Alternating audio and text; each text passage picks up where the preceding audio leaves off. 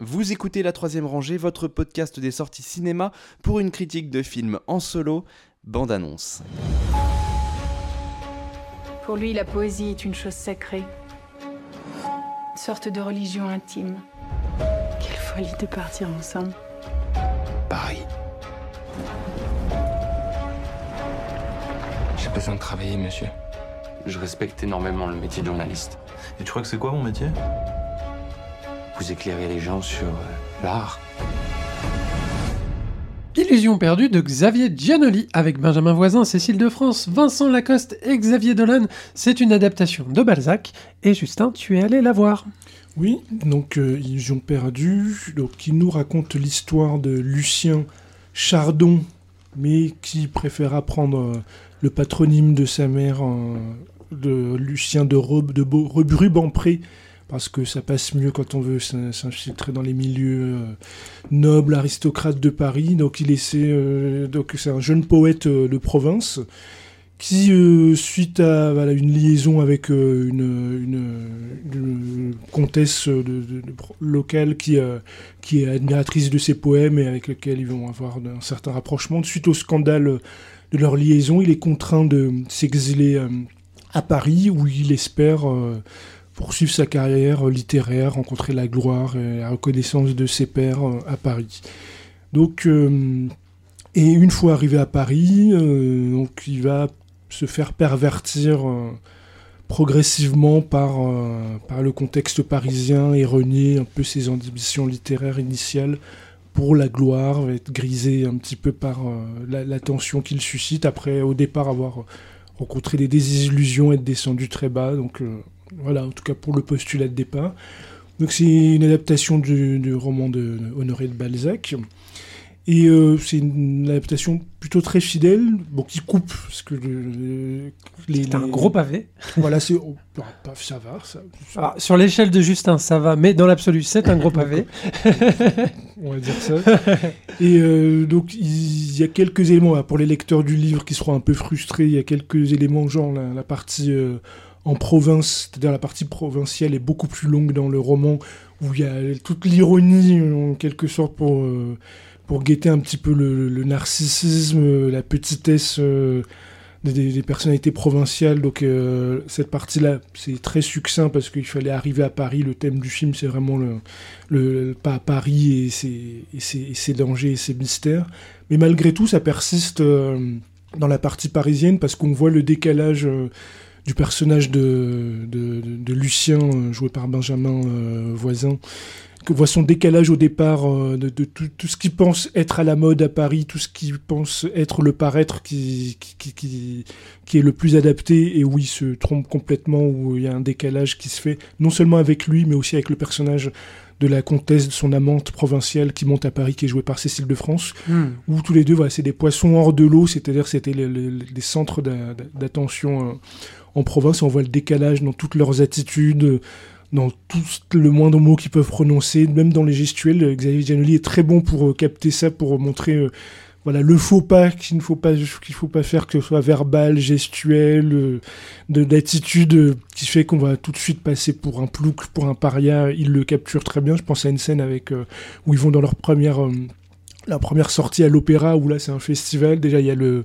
personnage de Lucien qui s'est fait une espèce de coupe avec des, des espèces de favoris, avec des bouclettes, puis lui il pense que c'est la dernière mode euh, parisienne, et puis il est ridicule. Puis en plus on sent la, la perfidie de tous ceux qui le voient. C'est-à-dire ça joue beaucoup sur le phrasé. Il y a- il y a- dans les échanges de dialogue, il y a toujours un sous-entendu ou un regard en coin un peu méprisant, et lui il s'en rend pas compte, il, il maîtrise pas ces codes-là. Ouais. Et même pour le personnage de Cécile de France, où à un moment donné, il y a quelqu'un qui la prévient qu'elle tient pas bien, c'est quelque chose d'infime, qu'elle tient mal son mouchoir au moment de, monter dans sa loge à l'opéra. Et juste ça, ça la signale comme quoi elle débarque, euh, c'est une provinciale, elle connaît pas bien les mœurs parisiennes, alors que c'est quelque chose d'infime, c'est la manière de tenir son mouchoir dans sa main. Donc il y a ces éléments-là. Et euh, donc petit à petit, donc le personnage va tout de suite euh, être mis au banc et va devoir apprendre ben, justement les codes pour euh, s'élever dans, dans, ce, dans, cette, dans ce, contexte parisien. Et ça va pas passer par le journalisme, c'est-à-dire qu'il va, il va perdre un peu de vue son ambition littéraire, euh, son ambition de poète pour devenir journaliste. Il va être engagé par euh, le Lousteau, donc un, rédacteur en chef d'une feuille de chou à, scandale parisienne jouée par Vincent Lacoste. Mhm. Et donc là, il y a un parallèle évident, même si c'était déjà dans le roman, mais il y a un parallèle évident avec le contexte actuel de tout ce qui est calomnie, réseaux sociaux, où il faut, faut, faire parler de soi. Donc, euh, même si on sait que l'information est fausse, on dit l'information fausse. Ensuite, on dit le démenti. Ça fait deux articles. C'est mhm. toujours ça de gagner. Ça, ça, ça vend plus. Donc, il y a toute cette ironie. Euh, Comme quoi, les torchons, c'est pas nouveau. Hein. Voilà, c'est ça exactement. Et on sent bien que ça plaît à Gianoli de, de, se moquer de. De, de, de, faire un parallèle avec le contexte actuel. Il y a plein de bons mots, parfois qui sont pas forcément dans le roman qu'il a inventé euh, pour, pour le film. Je pense à un moment où euh, il y a le personnage de Vincent Lacoste, on lui demande, on lui demande, il y a un auteur joué par Xavier Dolan, il lui demande mais est-ce que tu as lu mon livre pour en faire la critique? Et puis euh, Vincent Lacoste, il dit non, non, moi je lis jamais les livres avant de faire une critique, ça risque de m'influencer. Donc il y a plein de beaux mots, c'est un festival comme ça, c'est vraiment très très bien, bien vu.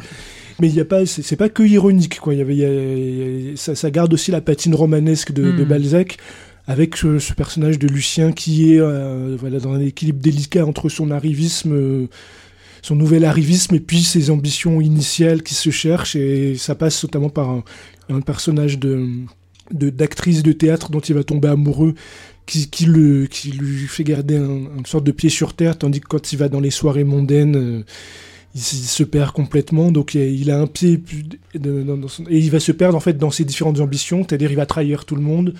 Il va à la fois parce que le, le, film retrace bien le contexte de l'époque où c'est le, le royalisme qui est rétabli euh, après la, chute de Napoléon Bonaparte. Euh, au milieu du, du 18 du 19e siècle. Et euh, donc ça retrace ça où il y a un, nouvel, un nouveau libéralisme qui émerge, qui est représenté par les journaux et une nouvelle euh, liberté d'expression. Et puis il y a aussi ce royalisme qui est rétabli. Et donc il y a un conflit qui se fait entre les deux. Et le personnage de Lucien est coincé entre les deux parce qu'il souhaite accéder à cette noblesse en se faisant rétablir son nom de, de Rubempré, qui, qui, est le nom de sa mère, mais lui s'appelle hmm. Lucien Chardon. Et en même temps, il a un pied dans le, côté libéral avec sa carrière de, de journaliste. Et donc finalement, euh, en ne sachant pas choisir quelle ambition, euh, quelle, quelle, quelle, ambition mener, il va finalement trahir tout le monde, il va se faire trahir par tout le monde, ça va plutôt mal tourner pour lui. Et euh, le film traduit vraiment très bien ça. D'ailleurs, dans, ce Balzac-là, dans ce livre-là, et de manière générale dans Balzac, il y a un côté euh, économique, il y a un côté très terre-à-terre, où il aime bien décrire, partir dans les longues descriptions, mais qui, sont, prenantes, sur le contexte économique de, l'époque, le côté financier, euh, les malversations. Il est, du Balzac qui, qui, qui, qui approfondit beaucoup ces aspects-là, et c'était dur, euh, le pari était dur de retranscrire ça hmm. euh, à l'écran film, et en fait c'est fait d'une manière magistrale. C'est-à-dire il y a une espèce de petite voix off ironique, euh, un peu qui rappelle celle de Barry Lyndon, qui a un décalage entre l'attitude des personnages et puis la, vérité des faits qui est amenée par cette voix, off et qui décrit avec une minutie parfaite voilà les petits arrangements des uns et des autres les malversations la manière dont les journalistes se font payer pour pondre des bonnes critiques la manière dont on achète le public. C'est-à-dire, il y a un personnage comme ça qui est, qui est joué par euh, Jean-François Stévenin, où son rôle c'est euh, siffleur ou applaudisseur. En gros, hmm. il se fait payer. Quand il y a une nouvelle pièce qui sort, le patron, le, le, patron de, la, salle doit le payer. Enfin, soit il est payé, soit le patron de la salle le paye pour qu'il y ait des applaudissements dans la salle, soit le patron de la salle d'en face le paye pour qu'il y ait des huées et donc celui qui paiera plus cher euh, aura gain de cause. On précise que Xavier Giannoli ne t'a pas payé pour euh, aller voir le film. ça, je, ça reste ah, entre nous. Ça reste entre nous, très bien.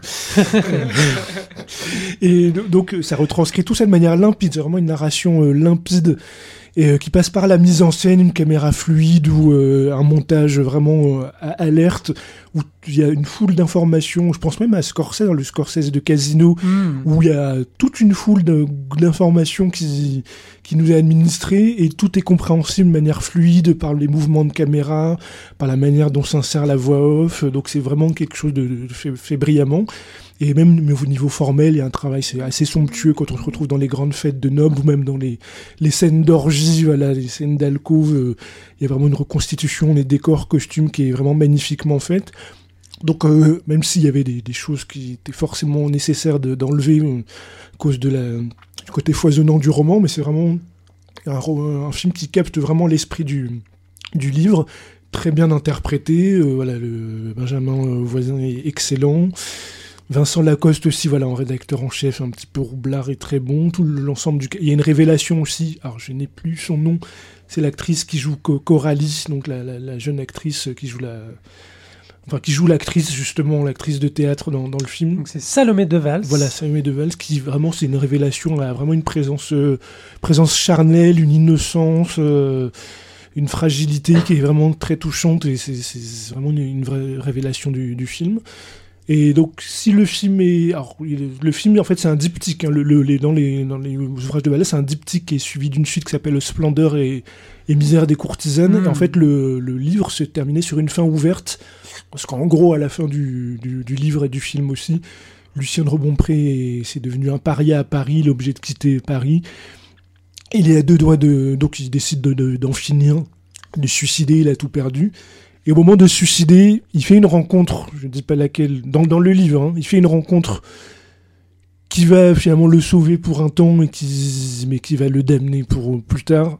Mais il fait une rencontre qui, qui, ouvre vers le, second livre qui est euh, Splendeur et misère des courtisanes. Et euh, j'ai l'impression que le film, donc même si le film a une vraie fin, euh, il n'y a pas du tout fait allusion à la suite, mais je pense que le, il se garde une porte ouverte si, ça marche de faire le, deuxième, parce qu'en fait, on hmm. arrive à la scène, la dernière scène. C'est au moment où Lucien va justement se suicider. Il arrive vers une sorte de, de, lac ou de, rivière et il, il, décide de se noyer.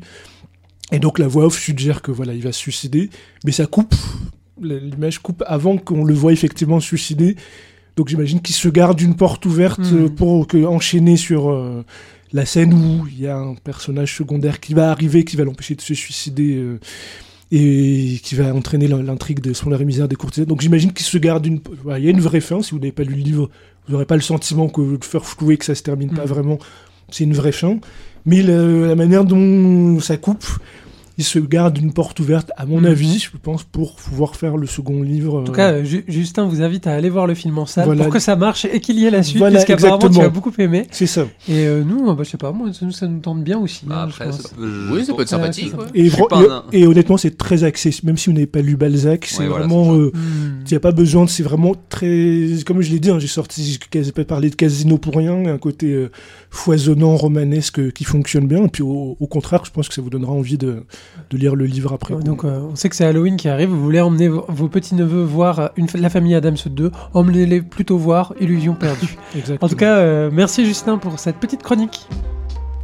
La troisième rangée, c'est votre podcast bi-hebdomadaire sur les sorties cinéma du moment.